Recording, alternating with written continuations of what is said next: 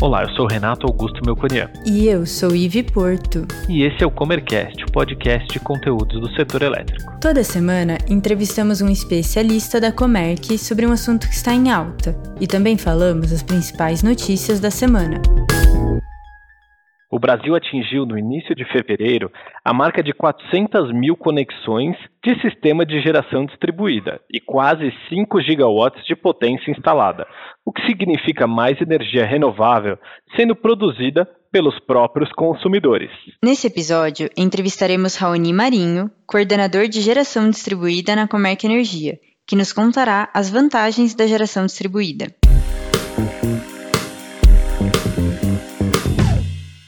Raoni, seja bem-vindo novamente ao Comercast. E eu queria, antes de começar aqui, pedir para você se apresentar novamente para o nosso público.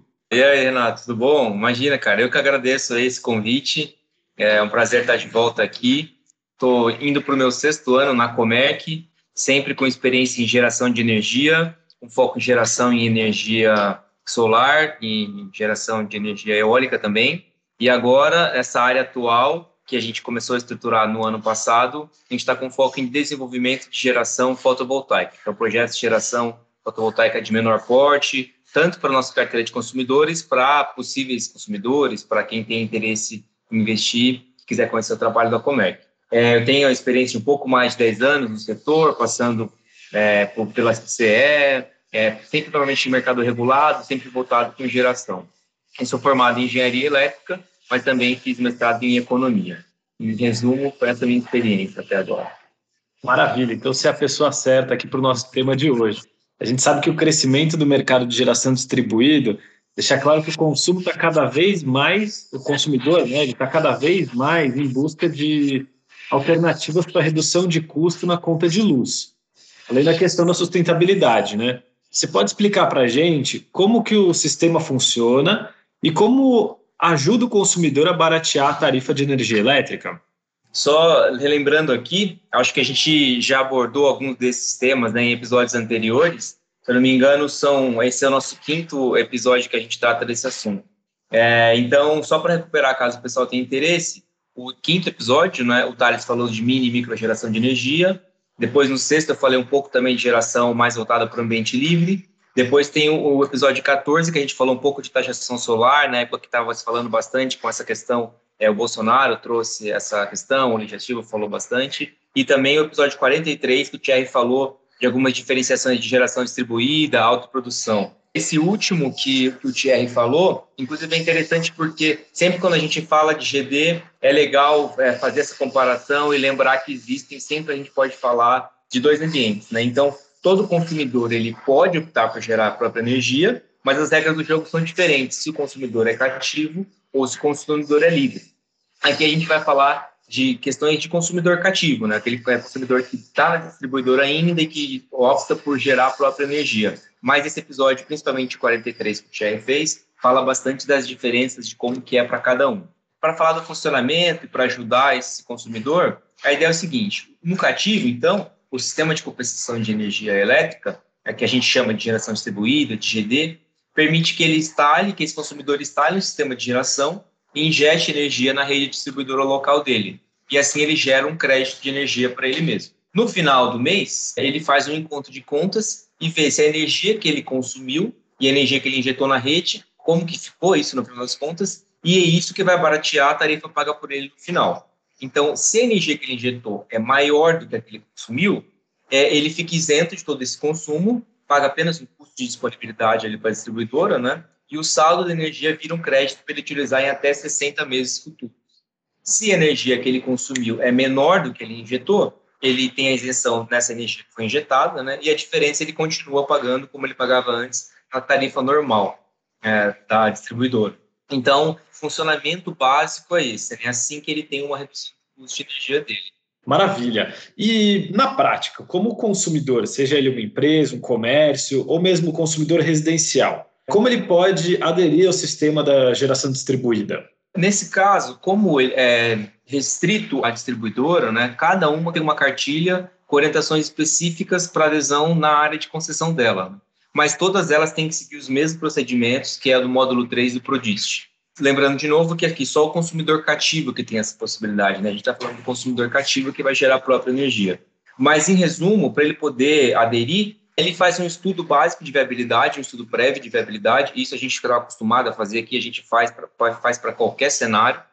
É, e depois de fazer esse estudo e entender, não, a viabilidade faz sentido para a minha empresa, para mim mesmo, né, para fazer na minha casa, qualquer que seja o caso, é, ele adere ao sistema basicamente depois de solicitar e receber um parecer de acesso da distribuidora. Então, ele manifesta a intenção de acessar a distribuidora, é, informa para ele o que, que ele precisa fazer, se ele precisa fazer algum tipo de adequação, informa os passos. Depois disso, tem um processo de vistoria da obra, né? A distribuidora tem que validar, garantir que tudo está feito. O sistema de medição normalmente precisa ser trocado ou atualizado para um sistema capaz de ler nos dois sentidos, né? Afinal de contas, a partir de agora, essa unidade de consumo também vai poder injetar na rede.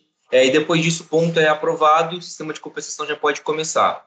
A nossa equipe aqui é uma equipe especializada nisso, tem bastante experiência, tanto com análise quanto com o processo, acompanhar todo o processo de adesão e também o processo de competição para a escolha de quem vai ser o fornecedor, ou de equipamento, o fornecedor de aluguel, qual for a solução para gerar energia. Certo. É um processo um pouco complexo, né? Se você não tem alguém especialista acompanhando, pode ser um problema. Mas, Raoni, agora a pergunta que todo mundo quer saber, né? É economicamente viável, né? Que tipo de equipamentos são necessários? Qual é a média de preço e o tempo de retorno desse investimento? É, é um processo elaborado, sim. Acho que é possível fazer por conta própria, mas pelo tanto de coisa que tem que ser feito em paralelo, o tanto de ganho que você tem em fazer um processo com alguém que já tem experiência, acho que realmente vale a pena contar com o apoio de quem já tem bastante experiência com isso, né? Mas essa questão do, do, do preço da viabilidade, realmente, acho que é a pergunta que todo mundo quer saber. Né? Para falar de viabilidade no Brasil, retorno, rentabilidade econômica, retorno de investimento, a gente tem que levar em consideração a extensão e todas as possibilidades que a gente tem no Brasil, né? É, eu digo isso porque hoje, boa parte, quase 99% da potência, tanto da potência quanto do número de unidades que a gente tem em geração distribuída, eles são de fonte solar fotovoltaica. E é um investimento interessante, né? ainda mais se você considerar que a expectativa, o tempo de vida útil desse sistema é de 25 anos, é realmente uma alternativa de investimento interessante. É, mas para falar de retorno, a gente tem que considerar para esse cálculo principalmente duas variáveis: a irradiação solar e a tarifa de energia local. Então, simplificando, regiões com alta irradiação com alta tarifa se compensada tem naturalmente um retorno mais rápido. Mas para trazer em números para quem pensa em fazer, é, a gente pode esperar um retorno desse sistema em, em torno de 4 a 5 anos para unidades que estão em baixa tensão e mais do que isso, 5, 6 anos para unidades em média tensão. É, e você comentou de equipamentos, o que, que, é mais comum, né? Então, qual é a ideia? O que, que você tem de equipamento quando você opta por essa solução? Basicamente, são os painéis solares, aquilo que fica à vista, são aquelas placas de 1 por 2 metros, né? É que você pode colocar em telhado ou uma estrutura fixa no solo. É, os inversores, que são o equipamento que fazem a conversa desse painel com a rede, que são basicamente se fosse uma máquina de ar-condicionado um pouco menor, né? É um equipamento fixo é, as estruturas de fixação e equipamentos periféricos, como cabo, sistema de proteção e tudo isso. O preço é, é, um pouco mais difícil de dizer, né? Porque os sistemas eles variam bastante, o preço varia bastante com a potência instalada. A gente fala de uma potência bem pequenininha no telhado de uma casa ou de uma potência de um projeto bem maior, a faixa de preço ela, ela varia bastante. Então, mas a gente fica à disposição aqui para apresentar cálculo prévio de qualquer um que tiver interesse. É só entrar em contato com a gente que a gente faz estimativa para aquele projeto, para aquela é, área disponível e assim a gente consegue falar o valor exato para não dar uma faixa muito grande que acaba não, não, não se aplicando muito bem. Pensando um pouco mais abrangente, né, a gente olha para o sistema elétrico e quais são as vantagens da geração distribuída para ele? Isso é legal falar também, porque é, acertado nessas questões de isonomia com relação a incentivos, isso que é um pouco discutido nessas audiências, né? Afinal de contas, é um incentivo, né? O sistema de geração distribuída, o modelo de geração distribuída, ele contribuiu bastante para a rede, para o sistema como modo geral, né? É, uma das principais vantagens é aliviar a carga do sistema de transmissão. E quando você faz a geração e o consumo localmente, na própria unidade ou mesmo dentro ali da rede de distribuição, você alivia todo o sistema interligado, você evita que se use a rede, o sistema de distribuição, os linhões, sem necessidade, né? Então, você desafoga o sistema de transmissão e isso é, é bom para todo mundo, né? diminui o custo do sistema de transmissão no final das contas. E outra questão, pelas próprias características, como a gente comentou, esse sistema ele funciona muito bem para geração solar, então com isso a gente quando a gente expande a geração através desse tipo de modelo, a gente também tem deixa a matriz energética brasileira mais limpa e mais verde, por ser uma geração é, totalmente limpa. Muito bem. E o consumidor pode comercializar no Mercado Livre o excedente de energia que foi gerado por ele? Não, esse caso ele não pode. Né? Como a geração distribuída é apenas para consumidores cativos, não é permitido a venda de energia elétrica. A própria resolução que trata, que dá as permissões, desenha o modelo, ela já prevê que não seja comercializada energia nesse modelo. Então, o consumidor cativo ele não pode é, vender o excedente. Ele basicamente usa o excedente para compensar futuros consumos de energia dele mesmo na rede, né? e não ser remunerado por isso. Certo. O episódio 43 pode dar mais é, explicações sobre isso. A gente né, fala bastante sobre isso nos episódios anteriores, até porque é, é, é um assunto que vem bastante, né? Depois da ideia de poder gerar a própria energia, que já é bastante interessante, vem essa segunda pergunta que é: eu posso também vender? Né? Nesse modelo, infelizmente, ainda não. Claro que a gente tem a possibilidade de alterações, a gente fala sempre, a gente espera uma abertura do mercado cada vez maior, principalmente ali de 2025 em diante. Então, é possível que, alguns casos, quando você tem um modelo de geração distribuída, pode ser que esse consumidor evolua para comercializar no futuro. Mas com o desenho que a gente tem agora, não tem essa possibilidade ainda. Certo. Mas eles são concorrentes, o Mercado Livre e a geração distribuída, ou, ou cada um tem a sua própria faixa de atuação? A gente não vê como concorrência no Mercado Livre, né? São mercados muito diferentes, as regras são diferentes, né? Como a gente comentou. E essa alternativa, na verdade, ela é uma solução de redução de custos para consumidores que não têm, na regra atual, essa possibilidade de migrar para o Mercado Livre em busca de melhor preços, né? Então, a gente não vê como concorrente, não. É, é mais como uma alternativa mesmo principalmente para quem não tem essa possibilidade. E a ANEL colocou em discussão, no final de 2019, uma proposta para revisar as regras que norteariam esse setor de geração distribuída no Brasil. Em 2020, é, por muitos fatores, né, não teve um avanço significativo nesse processo. Como que está agora e o que, que a gente pode esperar desses termos regulatórios? Isso mesmo, Renato. Foi a CP 25 de 2009, né? E não foi a única. Tiveram outras audiências também para tratar desse assunto. Esse assunto rendeu bastante discussão. Realmente já estava previsto que fosse discutido e ao longo de 2020 a gente finalmente fizesse um desenho para o que seria a nova 482, né? Que é a resolução que, que traz os detalhes desse modelo mas o ano de 2020 foi muito atípico, né? Realmente foram muitos fatores que terminaram, essa, essa pauta acabou sendo completamente despriorizada frente a várias outras que surgiram no ano de 2020 por causa da pandemia e tudo isso. É, o que a gente tem de novidade agora é que o Tribunal de Contas da União, em novembro de 2020, ele estabeleceu um prazo para a ANEL de 90 dias para que ela apresente um plano de ação para revisar a 482, é, que eu comentei, né? Então, estamos acabando esse prazo agora mas é um pouco difícil de prever, né? Porque a própria ANEL ela já sinalizou em diversos momentos que a solução completa deveria vir através de legislação, então não estaria dentro da atribuição da ANEL. É, mas acredito que a evolução da MP 998, que está em andamento agora, pode dar uma sinalização melhor do que, que a gente pode esperar em termos regulatório para um período próximo aí, é, visando a regulação de geração distribuída. Maravilha, Raoni. Queria te agradecer pela participação finalizar pedindo para você falar um pouquinho como que a Comerc pode ajudar os consumidores que querem aderir à geração distribuída.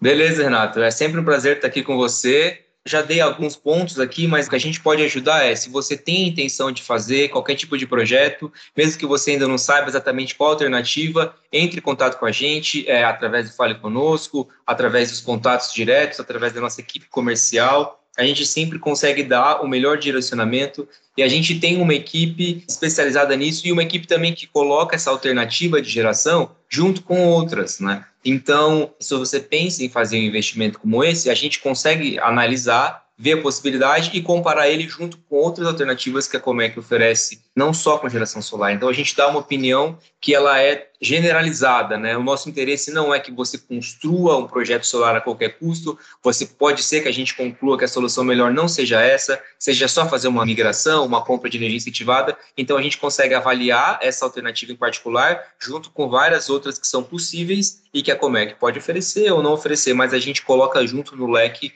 para te dar a melhor alternativa para ter o menor custo de energia no final das contas. Acho que é assim que a gente consegue ajudar quem tiver interesse. Muito bem, muito obrigado. Imagina, com a disposição. Valeu, Nato. Valeu, pessoal. Um abraço.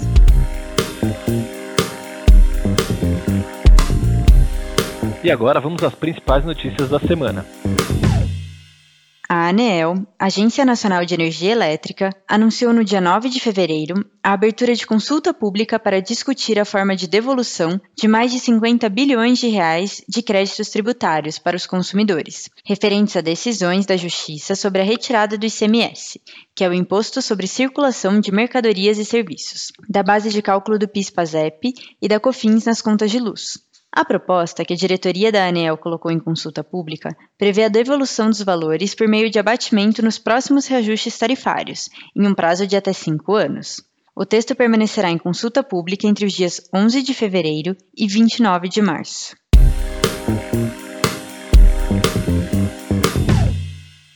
Dados consolidados da Câmara de Comercialização de Energia Elétrica apontam um crescimento de 2,7%, tanto na geração quanto no consumo de energia no quarto trimestre de 2020, em comparação com os mesmos três meses de 2019.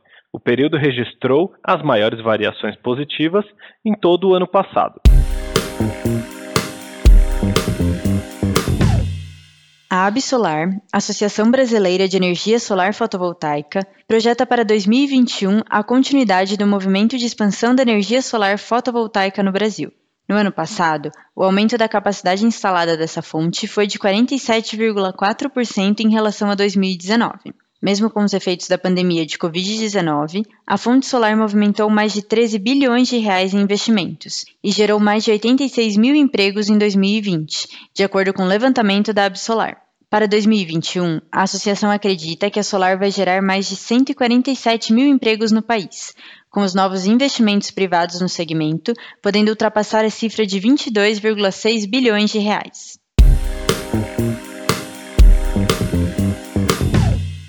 Itaipu Binacional vai investir cerca de um bilhão de reais em cinco anos para revitalizar o sistema responsável pela transmissão ao mercado brasileiro de energia da usina hidroelétrica não consumida pelo Paraguai. Gostou desse episódio? Ficou com alguma dúvida ou tem alguma sugestão de tema para o Comercast? Mande para a gente em faleconosco.comerc.com.br ou nas redes sociais. Até, Até a próxima. próxima.